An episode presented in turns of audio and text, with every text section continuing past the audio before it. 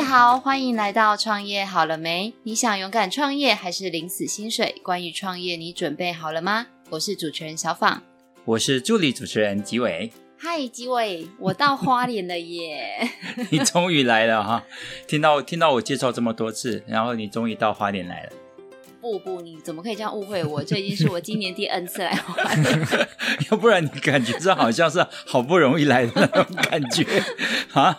其实你有没有发现说，其实花莲除了好玩以外，它还有一个很重要的这个诱人的地方。你说你吗？不是，我不是地方，我不是个东西，好不好？我是人啊。那是什么？花莲好玩，还有好吃啊！真的吗？对，所以。你知道，我们常常在讲说，台湾只有海鲜文化，没有海洋文化。嗯啊，那那是因为真的讲，在我们 台湾的整个饮食习惯里面，海里面抓起来的几乎不研究，都先把它吃掉。嗯，啊，那是整个我们台湾的这个饮食习惯。不过，这个我觉得渐渐的，自从我在五年前回到花莲来以后，我觉得对于。这种只有海鲜文化没有海洋文化这样子的一个台湾的氛围啊，我觉得我我自己就感觉上就它有一直在做转变。我知道有很多人在努力的在做，不是只有把东西吃进肚子里面这么简单的一件事情的推广。那么那今天我觉得我要介绍一个好朋友给你认识，我非常的期待，因为因为呃，其实对我来说，他应该算是我的。子侄辈的，因为他的妈妈跟我的妹妹是同学啊。可是事实上，我们两个人是感觉上是像忘年之交一样，是好朋友啊。那刚认识他的时候，是在他应该是阿公吧，哦，经营的那个的这个海鲜餐厅啊，嗯，是知道他跟这个是有关系的。那时候就会会煮海鲜的第三代这样子出来出生而已啊，就是个厨师。后来发现，哎，除了厨师这个身份以外，做了很多跟海洋教育、食鱼教育推广有关的这样子的一个一个工作啊，所以我我个人是非常的被感动了啊，非常被感动。所以你要不要赶快介绍他？这样都是你讲，这样不行。好好，那我 我要跟大家介绍的是我我认为很棒的年轻人啊，海洋主厨艾尔文喜文。Hello，大家好，我是海洋主厨艾尔文。大家好，大家好，小访好。杰伟哥好，好。喜文，那个我要先称赞一下，就是你知道吗？我其实之前有听过你几次演讲，杰伟哥也有带我认识你几次，但是我今天第一次吃到你做的饭，哎，我觉得好荣幸哦。我觉得，我觉得这个这个也是呃，我们需要去改变的饮食文化之一啊。就是通常我们去很多地方吃饭啊，但是我们都不知道做菜的人是谁，这有点可惜啦，因为。就是有时候一个称赞啊，一个肯定啊，对，对于一个厨师来讲，或是一个做菜的人来讲，它是一个很有成就感的一件事情。也许是支持他继续在这份工作，继继续在他的职业生涯里面，就是继续打拼的一个动力之一。这样，对，所以我觉得谢谢你的夸奖。但是其实今天的饭不是我煮的。就是你要先撇清关系，对不对？对，这个不好吃不关我的事啊，没有啊。我是说，我们我们常常会有一个向主厨致敬的动作，就是你觉得东西很好吃的时候，我觉得一定要让厨师知道，让他知道他的比个赞也好，对对，他的辛苦或者是他的这个努力能够被人家看见跟称赞。对，因为因为其实有时候你知道，呃，应该说出餐来讲，它是一整个，有时候是一整天的流程，包含备料啊、出餐啊，然后有时候你看到你自己的。一整天努力的成果，然后你只要看到客人吃下去之后是那种笑脸，然后或者是很满意的那种时候，你就会觉得哦，今天值了，今天 OK 了，这样就觉得今天就是很棒，这样，然后整个心情就会很好，然后明天就可以重新再开始，这样，对啊。哎、欸，但是我很好奇，因为其实我们一般到餐厅就是像刚刚讲，都看不到厨师是谁嘛，嗯、是。那个吉伟哥跟我介绍你说你是一位海洋的主厨，那其实你们的工作内容大概都是什么啊？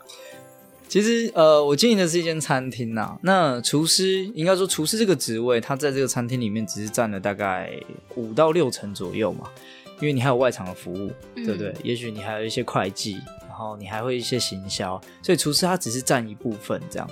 那厨师他其实是个专业，只是因为以前。老一辈的厨师，他们其实是都躲在厨房里面工作，所以你根本不知道他在做什么。那这样也会有很多的诟病，就是比如说呃东西掉在地上啊，没关系啊，捡起来拍一拍就继续，反正客人看不到。那反正吃下去不会拉肚子就好。但我跟你讲哦，煮熟的东西要会拉肚子，其实真的不容易啊。所以 你可能觉得你不拉肚子，你觉得好吃就 OK 了嘛？所以所以在以前那个厨房就是关起来的年代，然后在以前那个资讯不发达的年代，所以都是师傅带徒弟嘛。但我现在是没有遇，我没有遇到啦，因为我算是半路出家，然后我都算是自己学习，但是我一天当两天用在学。然后可是我听说了，那时候师傅他们都要去准备。呃，香烟、槟榔，然后去给他们的师傅，他们的所有薪水都是为了要呃买那些拜师，对，算是不不算拜师，就是祭师礼。对，因为因为像这不不是只有一次哦，对，对对，就是我我跟你学，对不对？你基本上你的槟榔啊，你的香烟啊，就是不用担心，就对了。八给的，对啊，以前学徒的薪水又很低。基本上几乎一半以上都全部拿去巴结师傅，那师傅只是跟你讲个一两句。然后所以还是要自己偷学为主。哎，不是偷学，就是好的，他会跟你讲。不过现在我跟你说，现在因为你知道资讯非常发达，几乎所有料理方式你都查得到该怎么做。你只要去好好的分析，然后好好的做记录，好好的练习，其实它没有这么难。只是在以前的那个年代，他不会跟你讲为什么。就像我爸教我一样，我爸我们这间店是呃，我爸当初。他也不是厨师，他只是一开始就是随便乱做，也不是随便乱做啊，就是很简单嘛，因为海鲜新鲜就好，所以他龙虾拿来不会弄，就把它拿去煮，煮完之后破饭就给大家吃。那这个东西也算是我有点类似像我们家发明的，因为以前的人都是吃那种板豆，那个龙虾有没有？那龙尾头卡卡，会喷烟这种诶，然后龙虾沙拉这样。对，但是以前我们大只龙虾都拿去卖别人，小只龙虾没人要。虽然在海边嘛，我外公是抓龙虾的，那没办法，他也不会弄，他就全部把它拿去。全部拿去蒸，然后蒸完之后呢，就直接破拌。可是那个东西在三十年前，对于客人来讲是一件非常新奇的事情。对呀、啊，我有自己一只属于我的龙虾。对，因为他去其他餐厅只能很优秀的，有没有很很秀气的夹一片一片来吃，可他那边可以整只拿起来啃。对我来讲是说，哇，就是哦，花莲人真的是好狂啊，怎么怎么这样吃海鲜那种。所以他们那时候起家的时候其实是蛮有趣的。然后我爸也是历经了好几任的厨师偷学。所以他才有自己的一套东西。所以其实我们店里的菜啊，跟外面外面一般热炒店也不太一样。因为我爸不太喜欢吃太油太咸的东西，所以他就有自己做一些修改。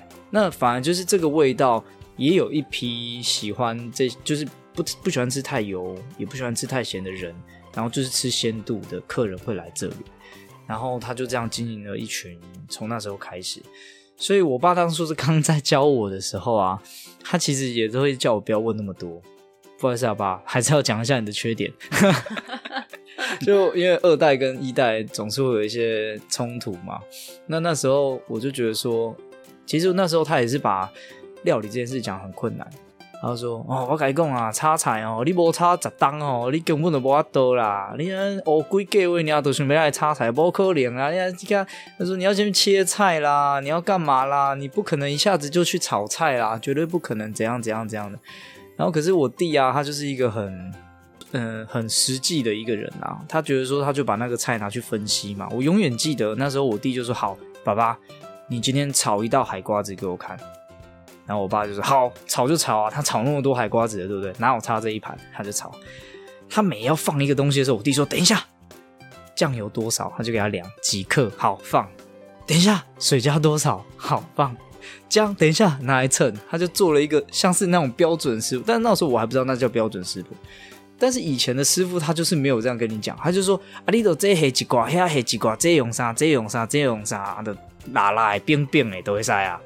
盐少许，油适量。没有就哎、欸，这多安呢？好，先控这，再控这，再控这。以前学习方式就是这样。那这个东西，如果你没有去扒给师傅的话，他是不跟你讲的话，你就永远不会。你炒出来的味道都跟师傅不一样。但是以前的人，也许没有科学精神，也许没有实验精神。然后我弟他就这样子叨扰我爸，我爸也觉得很烦啊。吼、哦，一点安内吗？我差几还规矩，你还一点安内吗？然后我弟就说：“你就耐心的教我这一次，可能这一次你炒比较久，但是你就耐心的跟我讲这一次就好了。”然后我爸说：“好、啊，好了，好了，好了。”就是原本一分半钟就炒完的海瓜子，炒了五分钟，但还是炒完了嘛，好吃嘛。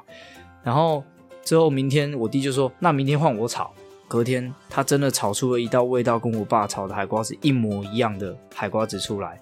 但是因为它不会掌控火候，烧太久，那海瓜子的肉都掉光了，过熟，海瓜子就身体跟家就分离了啦，就是上面都是壳，底下都是肉。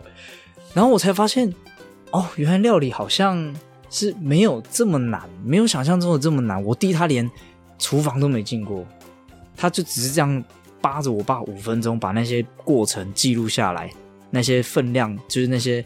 反正那就叫我们叫 recipe，就是叫食谱啦。他把那些分量啊、嗯、那些记录下来，他照着放。他炒一盘海瓜子也炒了五分钟，可是味道是一样的，只是说状态也许没有这么漂亮，但是味道是一样。我才说那时候才说哦，原来没有这么难。我就开始用那些方式大量的去记录我爸到底怎么放，怎样怎样怎样。反正他也不用讲，我就在旁边看哈，多少把它自己拿来称，然后就把它全部记录下来。记录下来之后，很快的我就可以上手了。那时候。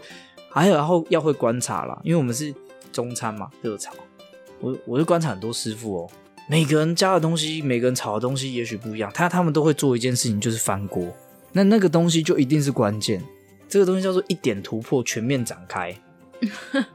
哎，我我很喜欢讲这个东西，因为原因就是因为你如果不会翻锅，对不对？你没有快，你没有办法快速的把食材受热均匀，因为我们火是在底下嘛。所以说，你永远只有锅子接触到的食材的那一面才会热，所以你必须要一直翻动，一直翻动它，它才会很均匀的熟。但如果你用铲子，可以吗？可以啊。我翻一次，你要铲三次，一道菜翻了二十次，你要铲，你要铲六十次，那手早就断掉了，而且要铲那么久。所以翻锅就绝对是关键。你只要会翻锅，你就一定炒菜快。然后我就眼睛张开，就开始练翻锅，练到我眼睛闭起来为止。然后就拿那个米啊，或者是沙子啊，就在里面一直翻，一直翻，一直翻，一直翻，两个礼拜我就会了。然后你的手的力量也练起来了，所以就是一直不停的练习。大家是空班回家里休息的时候，我就在厨房里面练翻锅；没有客人的时候，我就在练翻锅。所以我翻锅一练会之后，我开始大量的炒菜。然后我爸就说：“啊，你还早啦，你这样子真的还早啦什么的。”我就觉得说。我今天炒出来的东西跟你炒出来的东西，也许有一点点差异，火候可能掌控的不好，但是味道绝对是 OK 的。他也认同，但是他他不觉得我可以这么快去掌握那一整件事情。他甚至叫我要拿他的炒瓢去炒饭，我就说为什么？他说比较好吃。我说嗯，我以为是，我以为是炒饭好吃是粒粒分明，调的调味适中，然后食材爆香均匀，然后整个翻炒这样子。我觉得好吃的关键在这里，但是他说不是，你要拿我的炒瓢炒菜。他是魔法炒瓢的概念我。我不知道，他说这样炒比较好吃。我说怎么可能？然后还有一个关键就是要先炒蛋再炒肉，原因是因为那个肉那个锅子温度的关系。如果你先炒肉啊，锅子温度不够，肉的肉汁会粘在锅子上面，粘在锅子上面之后，你后面不管炒蛋，不管再加饭下去，你会很难翻炒。因为它就是会有一部分粘在锅子上面，当你没有办法很顺利翻炒的时候，你的饭就不会粒粒分明。对，所以就我是说，就是料理是门专业，其实它有很多美美嘎嘎，你只要懂了，其实它就一点通就全部都通了。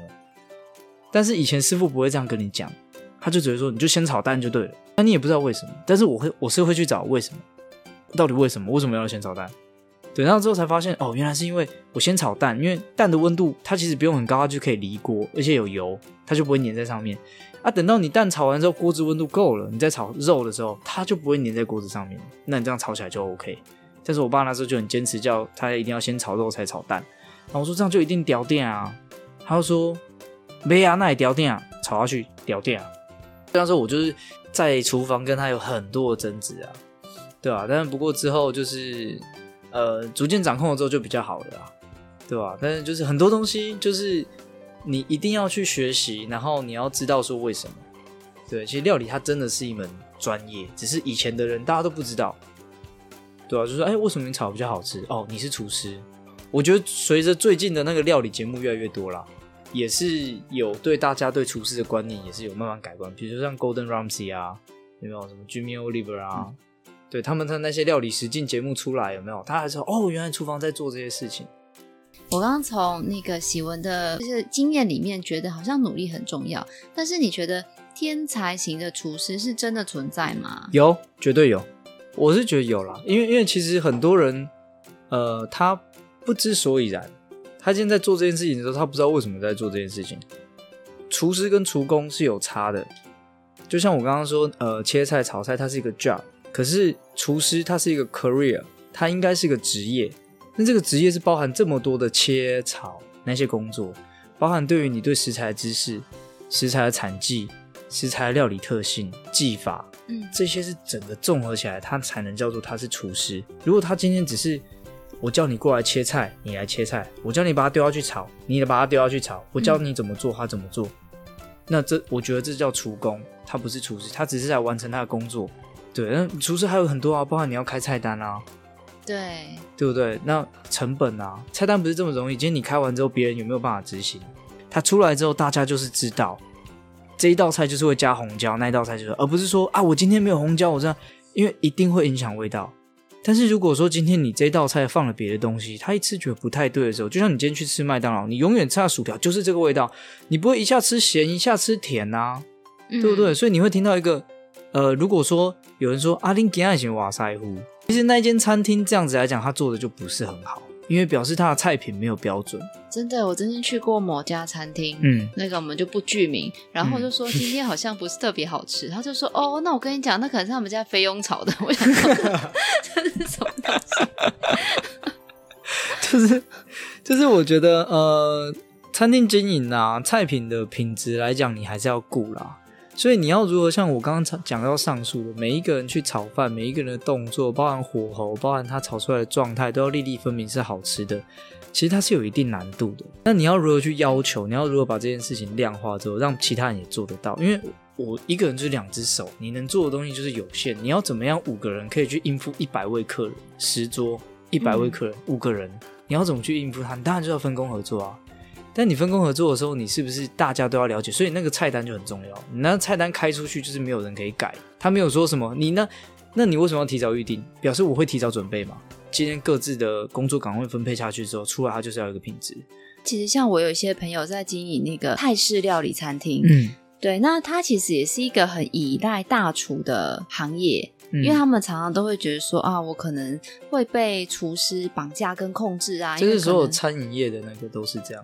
只要它没有中央厨房，没有一个标准化流程，嗯、几乎就是这样。那像你自己，嗯、尤其是像你是做中餐厅，然后是二代接班，嗯、那你在这个过程中，你是怎么克服这个问题？就是做、啊，自己学着炒。我也我也遇到，啊我也遇到很多问题啊。就是你说被厨师绑架什么的，有啊。我不会的时候，人家就是可以绑架我。我要让你没话说，你会的我也会，我甚至会的比你更多。所以我讲的时候，你就得听。我可能比较实作派啦，因为有些老板就是花钱解决事情嘛，不一定每个老板都要会做菜啊，每个餐厅老板都一定要会做菜，不一定，有的就是他就是 founder 嘛，他就是投资者啊。我今天有钱，我想要一间自己的餐厅，我请厨师来，我跟厨师讲怎么做，他做出来。但是我想要做的是，我至少要知道，我不能是厨，我一定要当厨房最强的。对，包含技术，包含知识，包含任何东西，我都一定会去精进我自己，而且不会让我自己。比我底下的弟弟妹妹们，因为我我请的人都比我小啦，因为我觉得呃年纪比我长的，虽然经验丰富没错，但是我觉得可塑性比较低，因为他们可能在同一个地方或者是同一个环境里面，可能待了十几二十年，他只能做他做过的事情，其他的你叫他开菜单，新的菜单不会，他只会拿他之前做过的给你看。那如果说你你不会，呃或者说你没看过，你就觉得哇好棒哦，一般老板不知道，那就是哦加薪。好棒棒，对，加薪，请到你，这是我毕生的幸运。嗯，然后所以他们升薪水就是这样，很多师傅升薪水就是这样。我在你这间店做一年，把你的东西学起来之后，我跳槽，跳去另外一间餐厅，我把你这间店的东西拿去给另外一间餐厅的老板看。那老板如果没看过，觉得哦哟，你这没卖哦，我没看过哦，那嘎门前扣，一年之后他再跳下一间餐厅，就这样一直跳，他薪水就慢慢升，慢慢升。所以哦，有人这样做二十几年变主厨，可是其实他会管理厨房吗？不会。因为他根本没有办法教别人怎么做，他也都是全部学下来，所以对我来讲，那就是超级资深的厨工。那也没有不好，因为一个厨房、一间企业本来就是要各种角色，对啊。那如果说你有这个能力，就像你刚刚说天才型的选手，也许他对这个食材就是有这个敏感度，也许他的味蕾就是比别人特殊，或者是他有用他的想法去做菜，所以天才型的选手绝对有。但是我只能说，比赛跟在厨房是完完全全不一样的事情。你比赛也许对时间紧迫，但你做出来的东西，人家就是吃一次。所以有有时候有人这样讲，就是呃，其实坚持啊，会比那一个瞬间的那个还要更可贵。如果你这一件事情可以做十年，像那个小野二郎，寿司之神，你有听过吗？有。你你你你想哦，你今天有办法在一个工作做七十年吗？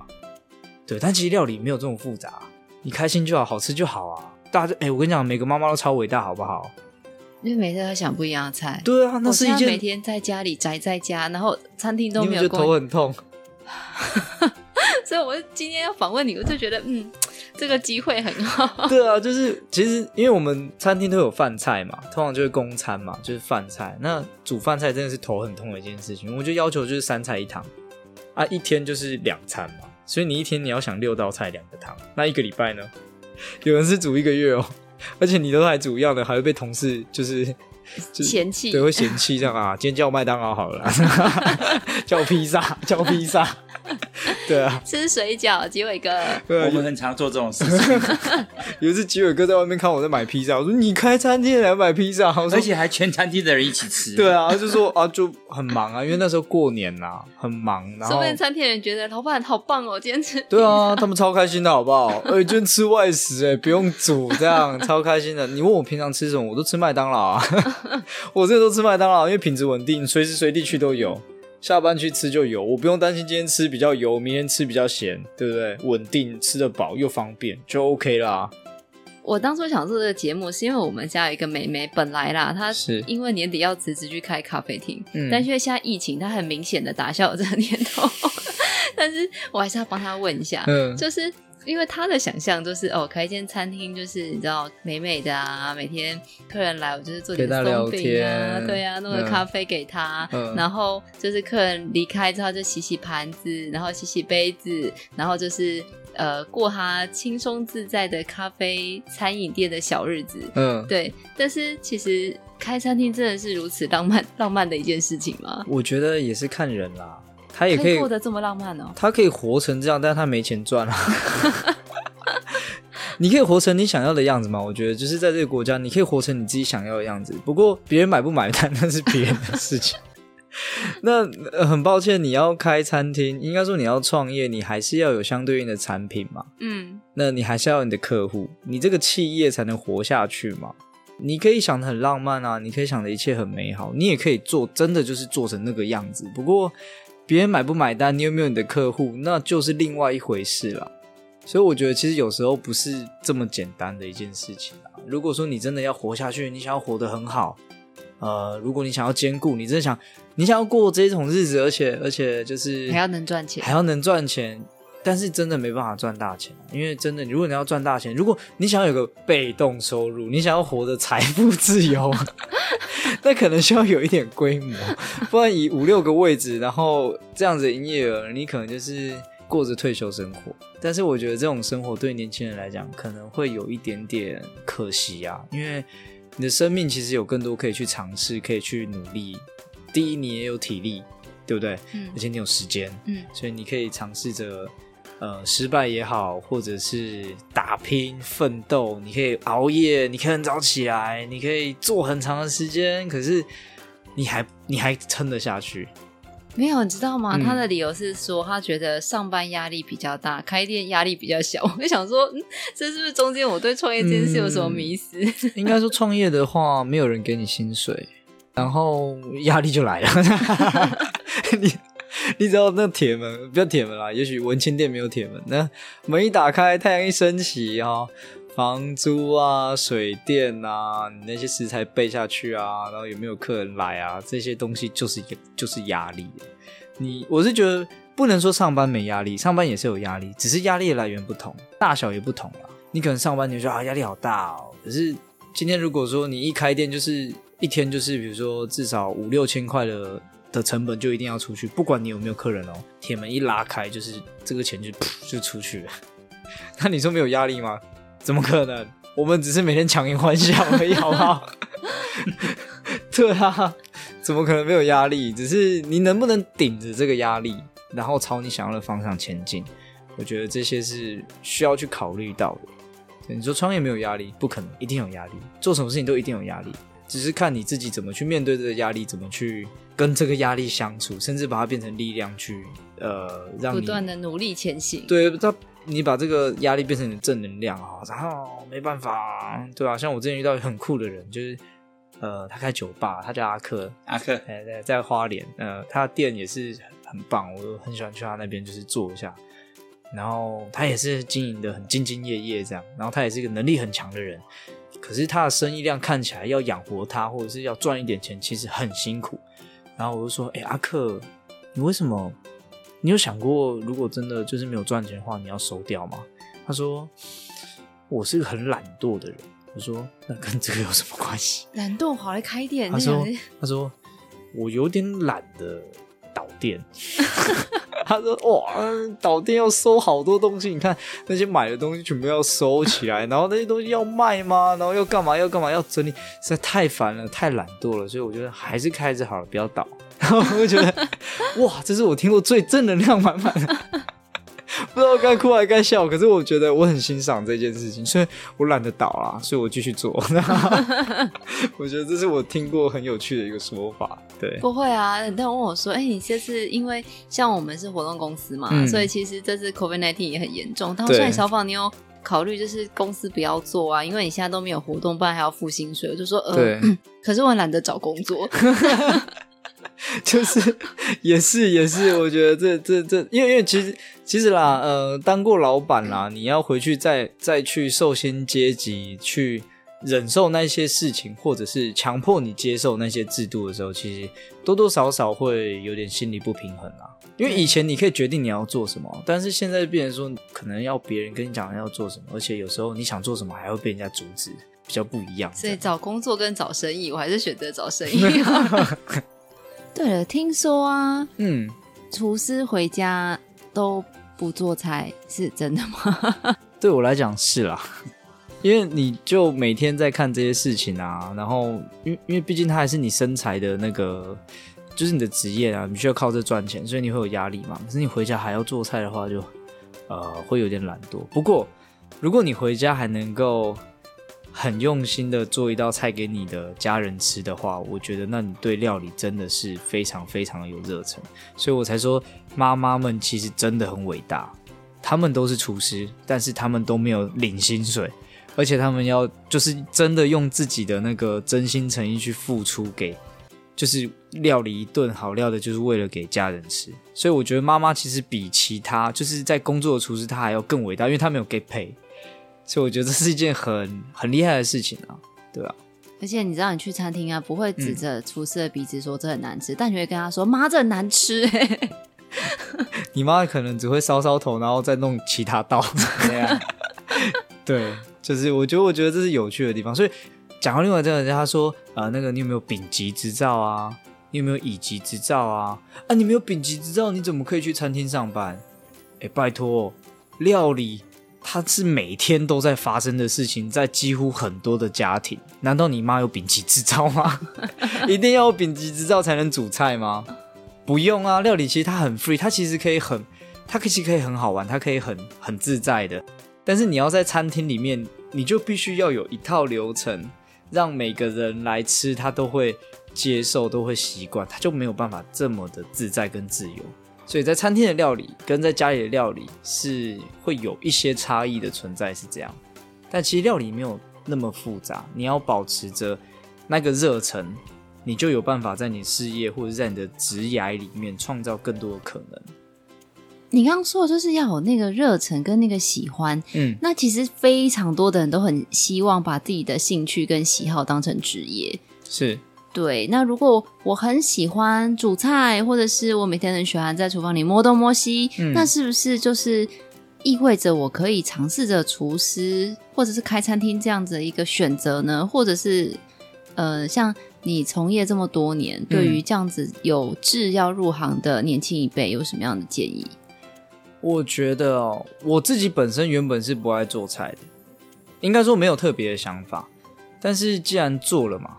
你就要做好一点嘛，所以就是在这个追求厨艺、追求料理的过程之中，呃，无形中的我产生了非常大的热忱跟兴趣，而且我发现你把这些事情啊跟其他人分享的时候，十个有十个是认同的时候，你就知道啊，我这件事情做对。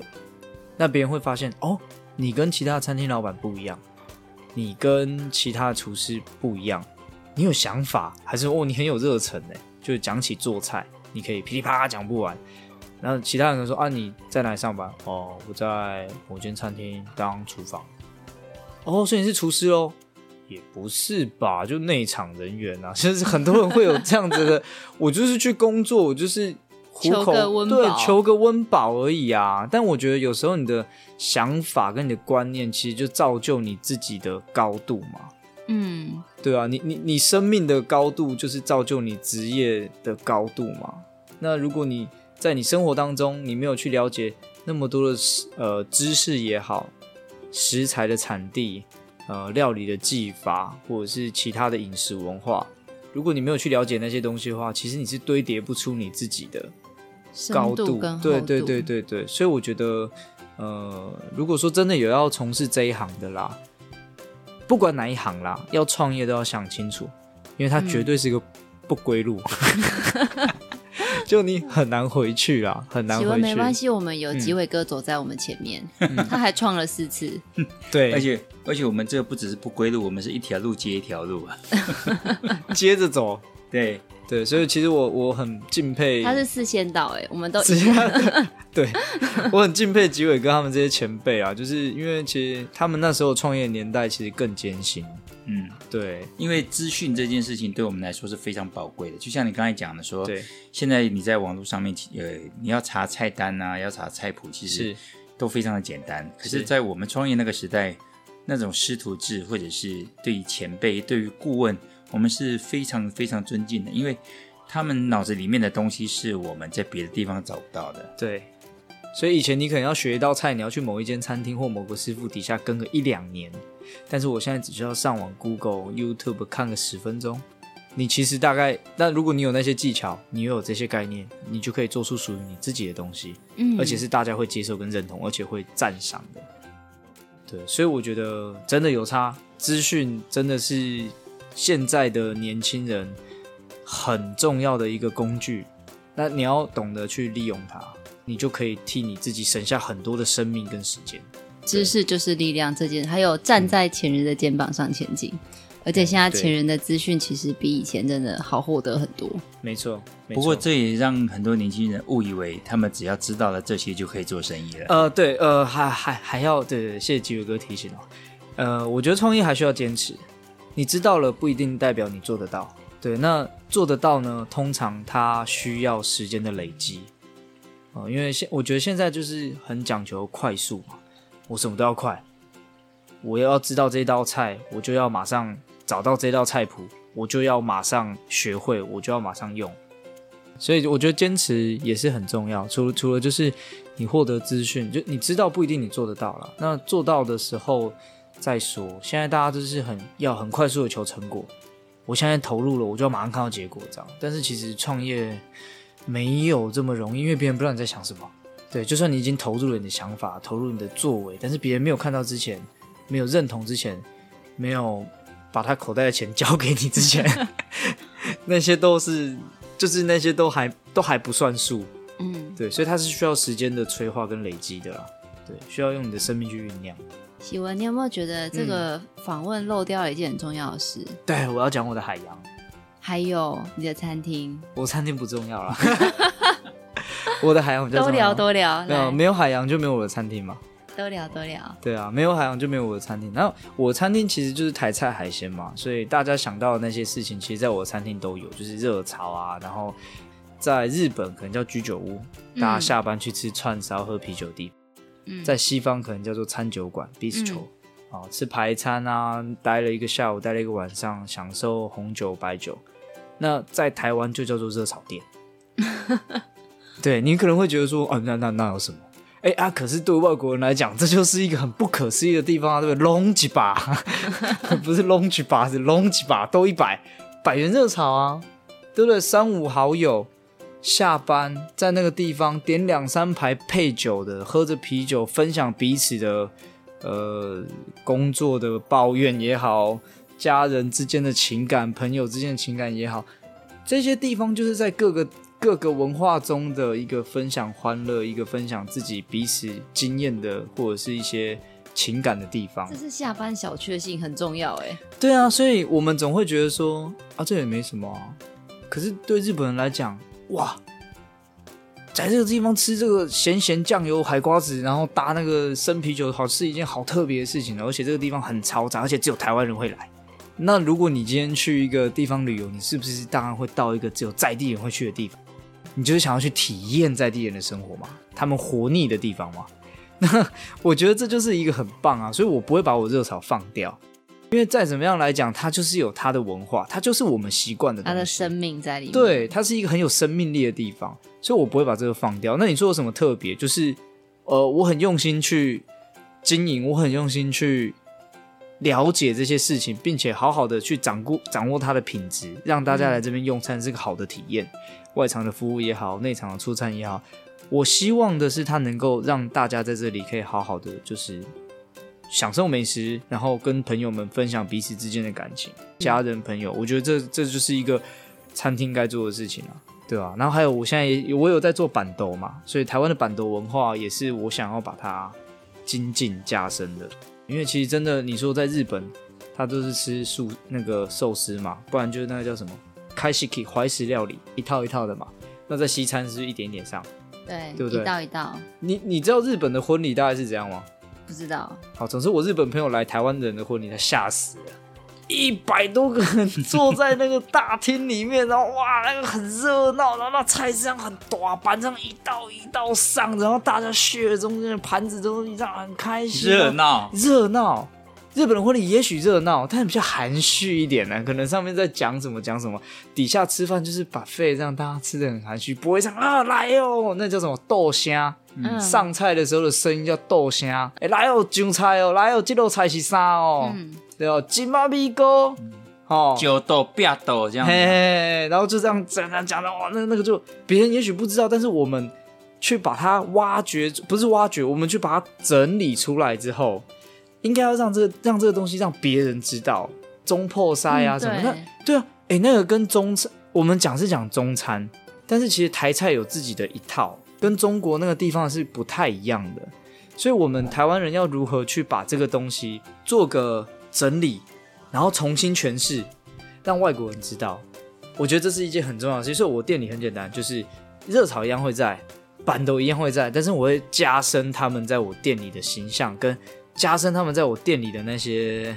体验。不管让其他地方的人来，台湾人来会觉得很习惯、很舒服、很自然；让外国人来，他会觉得哇，这个地方真的是太。太神奇，或者是哇，这就是台湾啊那种感觉，对吧？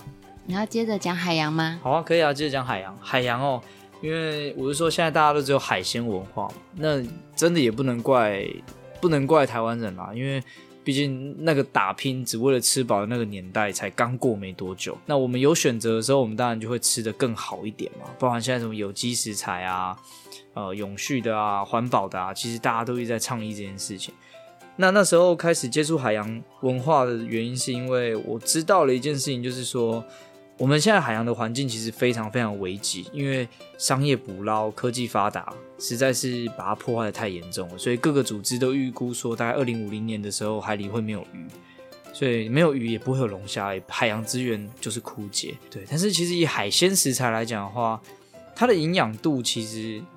营养成分其实是比陆地上的食材还要高很多的。吃四只脚不如吃两只脚，吃两只脚不如吃没有脚，对吧？那你其实可以去思考它蛋白质的构纤维构成的方式。你有吃过像牛肉一样难咬的鱼肉吗？没有，没有。那就是因为它本身的构成方式本来就不同，鱼肉就本来就比较嫩，比较嫩呢，它的纤维就比较细，比较细呢，我们身体就比较好吸收，而且它的鱼油啊，它的脂肪啊，其实都是。好的，不会在我们身上做累积，DHA 啊、Omega 三那些的，它其实会对我们身体啊、眼睛啊，或是脑袋、小朋友脑袋调节啊什么，对对，是有帮助的。它不会在我们身体里面变成肥肥的脂肪会累积。所以你看我那么瘦啊，没有啦，我 我只是试吃，我没有偷吃，所以我是瘦。好，那所以其实海鲜食材的话，它是对人类来讲是一个很好的一个食材来源。它的营养价值是比陆地上很多蛋白质来讲，其实高许多的，包含蛋菜也是。嗯、今天如果没有的话，那我该怎么办？赶快卖牛排？但不是嘛？我觉得我至少要努力看看嘛。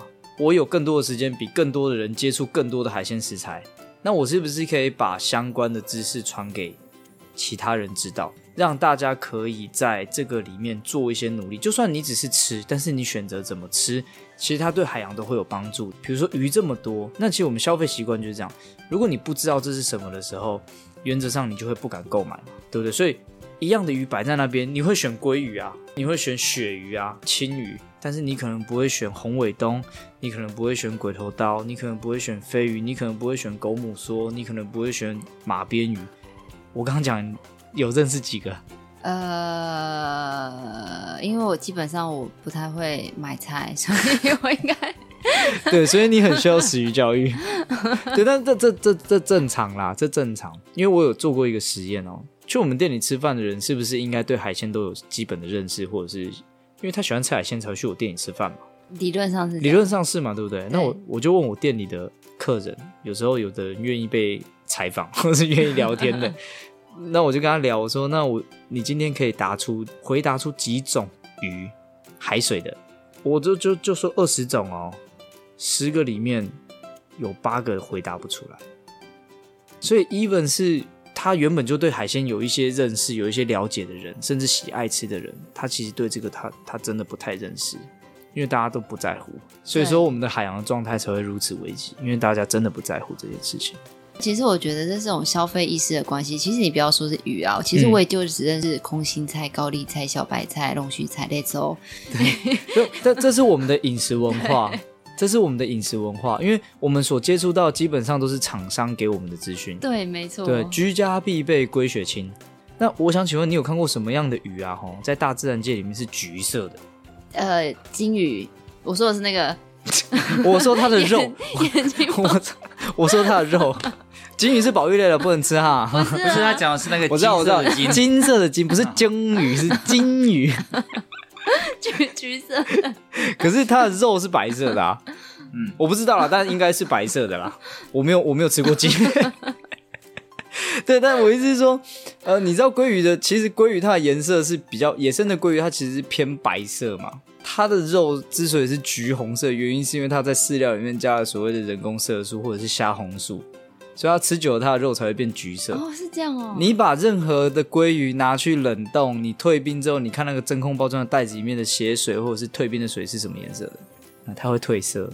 就是感觉，就是因为不知道这件事，嗯、感觉你就会很像说，哦，原来牛排是白肉。哦，你懂你懂那个感觉吗？对对对对对对，就是所以所以那为什么它会变成红肉嘛？它为了要它好看，为了它特色，是因为是这样子哦。这是商业手法啊。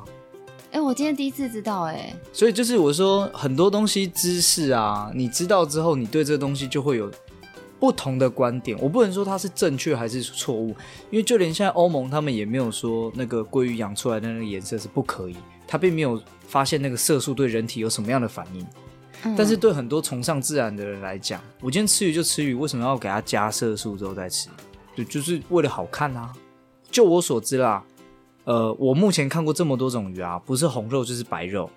我看过橘色的肉啊，哈，大约三个，呃，母亲节前面一个礼拜，后面两个礼拜的雨伞旗鱼，它在那个时候，它原本是红肉的鱼，但是因为在那个时候，应该是食物丰富也好，或者是食物来源丰富，或者是呃正在正在不知道什么样的期间，它在那个时候啊，大概接近大概一个月左右的时候，它身上的白色的鱼油。会把它红色的肉变成橘色的，鱼油多到它红色的肉变橘色，那个超级超级好吃。台语叫金龟吧，南瓜肉，南瓜颜色的肉，这是我看过唯一的野生的鱼的颜色可以跟鲑鱼一样是橘色的，唯一一种。目前我发现，那这绝对是顶级的台湾东海岸的食材。但是大家知道这件事情吗？也许不知道。顶级食材很贵吗？我跟你讲，比较贵哦，因为它一公斤要两百六。也还好啊，哎，对，因为它便宜的时候一公斤大概一百五到一百六左右，它已经涨一百块了。可是不好意思，我们鲑鱼是一公斤五百块起跳，因为碳足迹。对，或者是说它要处理，因为我们很少吃到一整尾的鲑鱼，它把它去骨切块之后，它可能要五百块以上，它才有它的利润。我们花莲，我们台湾有这么好的食材，可是我们其实不知道，整天就是居家必备龟血清，但是其实最好的方式是什么季节吃什么鱼。是比较好像啊，那那养殖啊，养殖一定比较永续吧，对不对？我们不用去野外抓嘛，我们就是把它养大，然后拿来卖，有多少要多少有多少养多少嘛，对不对？可是你有想过鱼的饲料怎么来的吗？没有，没有。好，鱼的饲料哈，我们有一种东西叫下杂鱼。什么叫下杂鱼？就是它拖网，尤其是底拖网，明虾、胭脂虾、脚虾、底栖类的。对，因为你没有看过虾子，它会在上面游泳的，它一定都是在底下用走路的。对，走路的嘛，它可能会。所以你现在吃到所有虾，除非是养殖的，不然它绝对绝对都是底栖的啊、呃。除非龙呃龙虾也是啊，可是它会躲在岩洞里面，所以你没办法拖网拖到它。嗯那其他那些呃比较壳，像那种白虾那种壳的明虾，有没有蓝尾斑节虾啊、草虾啊什么？只要是野生的，绝对都是底栖的，都一定是底拖网。那底拖网上来，不是说底拖网这个语法不 OK，还是说那个虾子不能吃，而是说它拖上来它的混货率很高。我今天拖了一百公斤，只有两公斤的虾子可以用，其他九十八公斤是什么？不能用的，那就叫做哈杂下杂鱼，包含透明的比目鱼。还没长大的安康鱼，跟很多都还没长大的小鱼，直接把它拖上来。你会去买透明的像布拉提一样大小的鱼吗？因为你也不知道那是什么，而且有没有毒你也不知道，所以你不会买嘛。那就变哈杂啊，它就是跟垃圾一样。我因为我有一个朋友，他有需要，他有料理的需求，他要新鲜的下杂鱼来做菜。但是这个东西通常就是他们整个船拖上来之后，对不对？把那些沉木啊、石头啊，然后对，然后虾子拿走之后，其他东西就是。称重直接几吨几吨的这样卖掉，然后我朋友要，因为那个东西就是放在太阳底下一直晒太阳嘛，也不需要保鲜嘛，嗯、哦，反正就是这样卖掉。那个就是拿去当鱼饲料啊、那那些透明的比目鱼啊、小鱼啊那些东西，它就是这样几千几百万条的生命就这样子被捞上来，然后曝晒之后拿去喂养殖的鱼。所以养殖有比较永续吗？不见得。你也许可以用陆地上的食材去喂，可它会有奇怪的饲料味。就你那只鱼吃起来就哎，那也比那也臭草。然后哎，这那那种黑鼻什么？那其实就是很多就是一些饲料的关系。那下杂呢，就是那些鱼它还是蛋白质，它拿去做成鱼粉融入饲料里面吃下去，可能不会有这么严重的饲料味，所以它是比较高等的饲料。那那养出来的鱼可能会品质比较好。那那个东西环保吗？我觉得不见得啊，值得思考。不是说不行，我觉得现在很多事情我都比较保守，我就不会说什么一定不行，什么避免自己焦灼在那个状态。对，但是这种东西就是，我觉得我们把现实世界的资讯所公开，大家自己去做选择，然后我们会给建议，什么方式是比较好，吃什么样的鱼会比较好。总之就是可以的话，你去尝试多吃一些不同的鱼，嗯，然后跟着季节，我这个季节到了就吃什么。嗯，有什么吃什么，我们不要去强求说吃不到的那些东西。对，这样对海洋来讲，生态压力也比较低，我们就不会去吃那些明星鱼种，我们会吃其他种。因为你一个人是有多会吃啦，你你你一餐顶多一盘一只鱼，就一个人就差不多饱了，对不对？那你今天可以选择吃北大西洋比目鱼，进口的，或者是一条呃花莲这边的花腹青鱼，对，或者是其他其他，比如说皮刀。煎鱼啊，煎鱼，煎鱼有点大只啊，所以通常你要请热心的摊主帮你处理。对，那我自己有经营一个频道叫海洋主厨艾文，然后里面就有教大家如何处理鱼，让你自己学到那些方式之后呢，你自己也可以去。我还有教你挑选鱼的技巧，所以你就可以去去市场，然后挑新鲜的鱼，然后回家，然后看着我的影片，然后把它处理好，然后你可以把它做成菜。那我下次可以拿着我的淡菜去上你的节目吗？可以啊。可是可能就是烫一下拿来吃哦，来哦，水滚了哦，丢下去哦，两分钟拿起来，嗯，好好吃哦，三十秒结束的。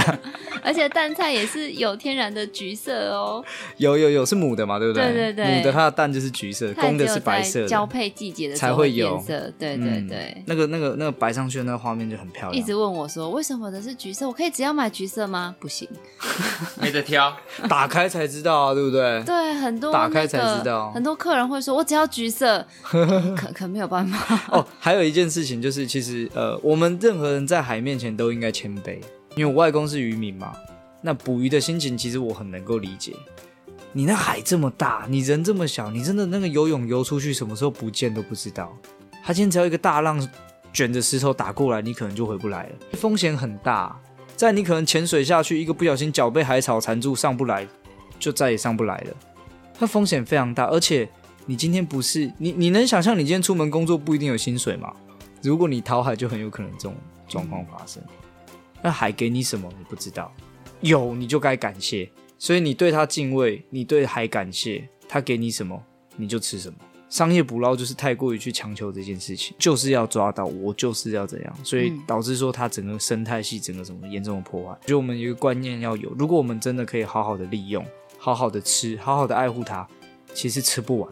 就像海边的阿美族，他们早上就吃龙虾，穷到只能吃龙虾，因为现在疫情没有餐厅有开，我穷到只能吃龙虾。但是，哦，我就问我妈，我妈真的能够理解那种感觉，那真是吃到眼泪都流下来，很难过。因为他爸今天带了一堆龙虾，卖不出去，卖不出去，回来只能自己吃啊！你又没有饭，你连米都没有，也没有菜啊，海边那也很难种菜啊，穷到真的只能吃龙虾，果腹。对啊，所以我觉得这是我想要让大家认识的海，然后我也会持续在做相关的食鱼教育也好，或者在海洋的这个圈子里面投入，就是我自己的心力跟我的时间。我希望可以用我自己的一份心力，然后我的能力，就料理嘛，对不对？来带大家去认识这一片海，然后到最后去可以保护这一片海。对，廖鸿基老师说过，然后他说过一句话，他说：“我们明明可以面对宽广，但是我们都选择背对它，然后垃圾全部往那里倒。你可以想，我们现在垃圾掩埋场都在哪里？海边。对，所以就是崩塌之后，风化之后，就随着海洋就流下去了。”所以我为什么要当海洋主厨的原因就是这样，而且不是海鲜主厨，是海洋主厨。真的是很棒，让我们学到很多。因为我们觉得，呃，学习才是选择的开始。因为如果你没有学习，嗯、那当然就会不知道如何选择。嗯哼。那我们希望可以有更多像是艾文这样子，可以在做食鱼或者是食农教育的人，让我们的消费者能够更加聪明的去选择他们所吃下去的食材。然后吉伟哥，最后这个问题我不要问喜文，我要访问你。什么问题？就是你最喜欢吃喜文的什么菜？哦，这一定要讲啊！对啊，就是因为他自己都不讲啊。喜文的喜文的菜最有名的就是炒饭啊。所以他刚刚讲什么粒粒分明，要先下蛋再下肉。我们常常我们常常都会说说喜文是那个被龙虾。耽误了的炒饭大师，好，因为他每次都在网络上分享说，奇怪，明明就知道我们这边是海鲜餐厅，可是为什么大家来的话点炒饭？他每次，哎呦，我我就是其中一个，我跟他点点那个龙虾炒饭便当，对不对？一点点三四十个这样子，他说炒到手都快抽筋了。因为哦，真的哈、哦，炒饭虽然说，嗯，它它的材料很简单啊，但是主要是它在翻炒的那个技巧。对，是需要花时间的，因为你不能马虎，你一马虎，它就不粒粒分明，不粒粒分明，口感就不好。那口感不好，其实它大概就只剩下剩下七八十分。那这件事情，我觉得如果要做，就把它做好嘛。所以我炒一个饭大概五分钟，而且我一次最多只能炒两份，因为你锅子太锅子没有很大。再加上，如果你一次炒太多份，它拌不均匀，不会展开，不会展开，你就没有粒粒分明嘛。所以最多只能炒两份。嗯，那炒一次要五分钟，包含洗锅子。所以他帮我炒了三十几份的便当，三十份我就。那你以后就要学那个 Costco 啊，每张卡只能买一份牛肉，每桌只能点一份炒饭。然后大家就都点炒饭，你还是炒不完。你三十份我要炒一个小时，哎，在那边拉拉了五十五分钟啊，拉到哦。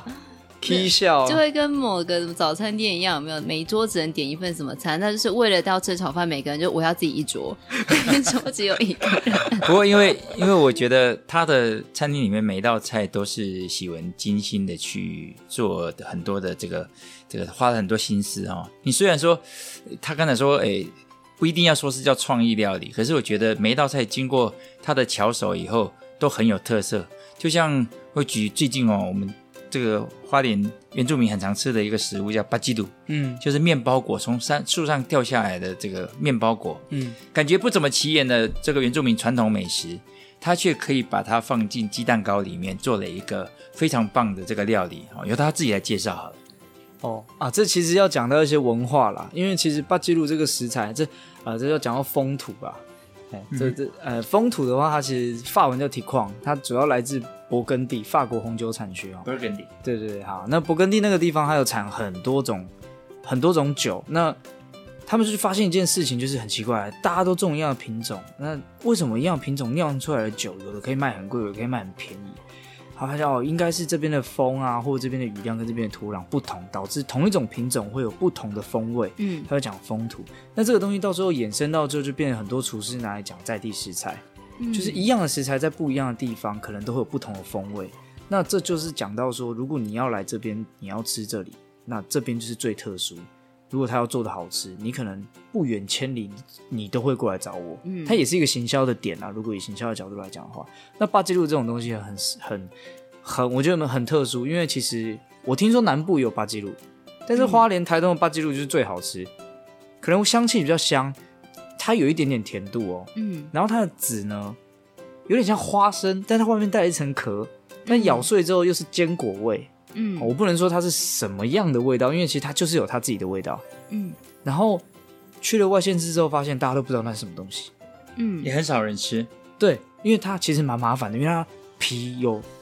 那个须须对黏液啊，你那刀子削完后，刀子几乎就是报废了。菠萝蜜是不是有一点类似？长得很像，但是完全不是不是不一样的。对，应该说同科不同种啊。嗯，因为感觉看起来照片上很像，但好像又菠萝蜜比较大颗，而且菠萝蜜是属于水果类的东西。哦，巴基鲁比较像是蔬菜吗？对，果实菜，有点像，它也不是根茎类啊，就它是个很特殊的东西。小番茄跟牛番茄的差别啊，对对对，这种感觉，对，有点类似，但是他们还是叫番茄，可是巴基鲁就不是菠萝，巴基鲁就是巴基鲁，巴基鲁是巴基鲁，就是哎，面包果。对，那因为他之前是比较多原住民在吃啦，哈，那原住民的习惯就在他们家前面种一棵。对，然后到了夏天就是这个时候，天天你都有菜吃。对，那个真的是一颗吃不完呢，每天养全家。对，而且你看就很方便，它掉下来你就拿来吃就好。嗯，你也不用去摘，哎，可能去摇一下了哈。可是它熟了，它掉下来，那你就吃，然后很健康。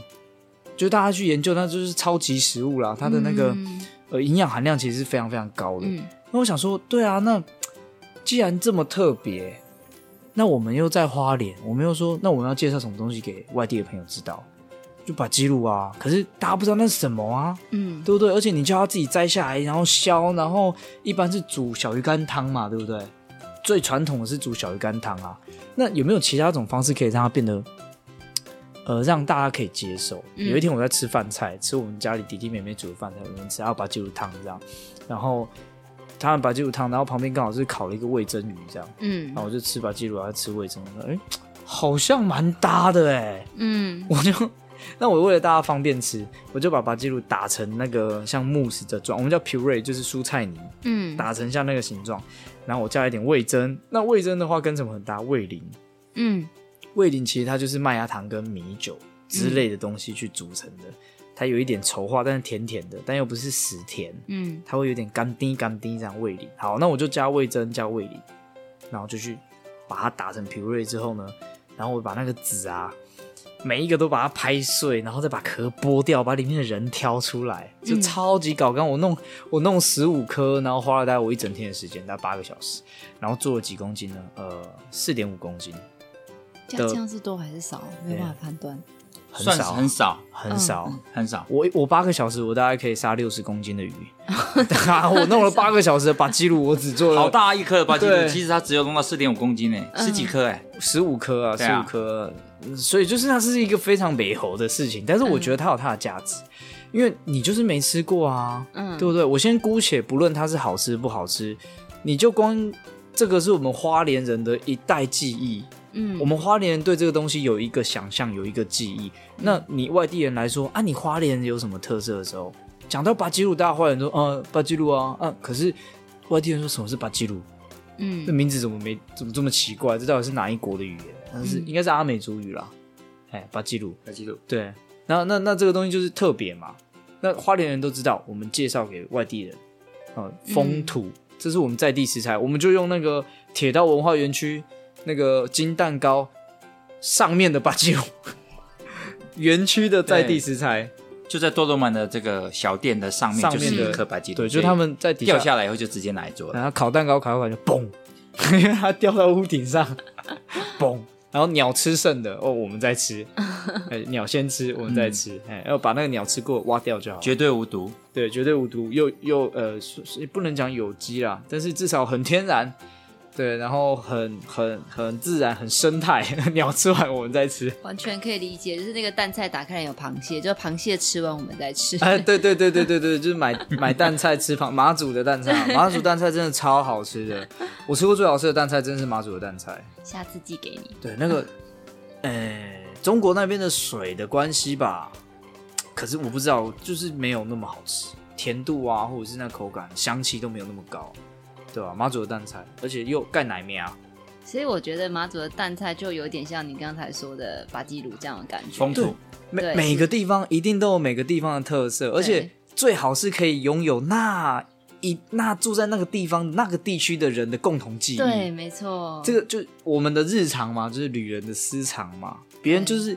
旅行就是从你活腻的地方去到别人活腻的地方，然后把钱花光，然后再回来自己活腻的地方生活嘛，对啊，那我们就觉得说，哦，这好像都是每天都是发生的事，就是每天都是这样啊。我们每个每个夏天就是有这个可以吃啊，但你没有比较，你就真的不知道，原来花莲的八戒路是最好吃的，嗯，而且其他地方几乎是没有这这个东西的时候，或者是应该有，但是没有在吃啊。那花莲人会吃，那就是把它介绍给他。那我觉得这个东西就是厨师结合文化所做的一个料理，当然它是有迹可循的，因为我吃了八吉鲁，然后吃了味噌，我觉得跟味噌很搭。那味噌跟味淋是搭得起来的，那我就是用味噌这个东西把八吉鲁跟味味淋用味噌去做连接，那它搭起来的风味就是 OK 的。所以你介绍完之后，基伟哥，你明天要带我去吃吗？应该还有了，不过籽好像已经没了。因为它放太快，明天我们请我们请那个多多满亲自带过来好了。好，也可以，也可以，你就可以边吃他的金蛋糕，然后边访问。哦，一个礼糕，明天是他，可以，可以，可以。好，那我们非常谢谢喜文今天跟我们分享很多他与海洋的故事。那大家如果想要了解更多有关餐厅、海洋或者是生态相关的资讯，我们把喜文的联系资讯放在下方的资讯栏。创业好了没？我们下次见喽，拜拜，拜拜，拜拜，谢谢大家，拜拜。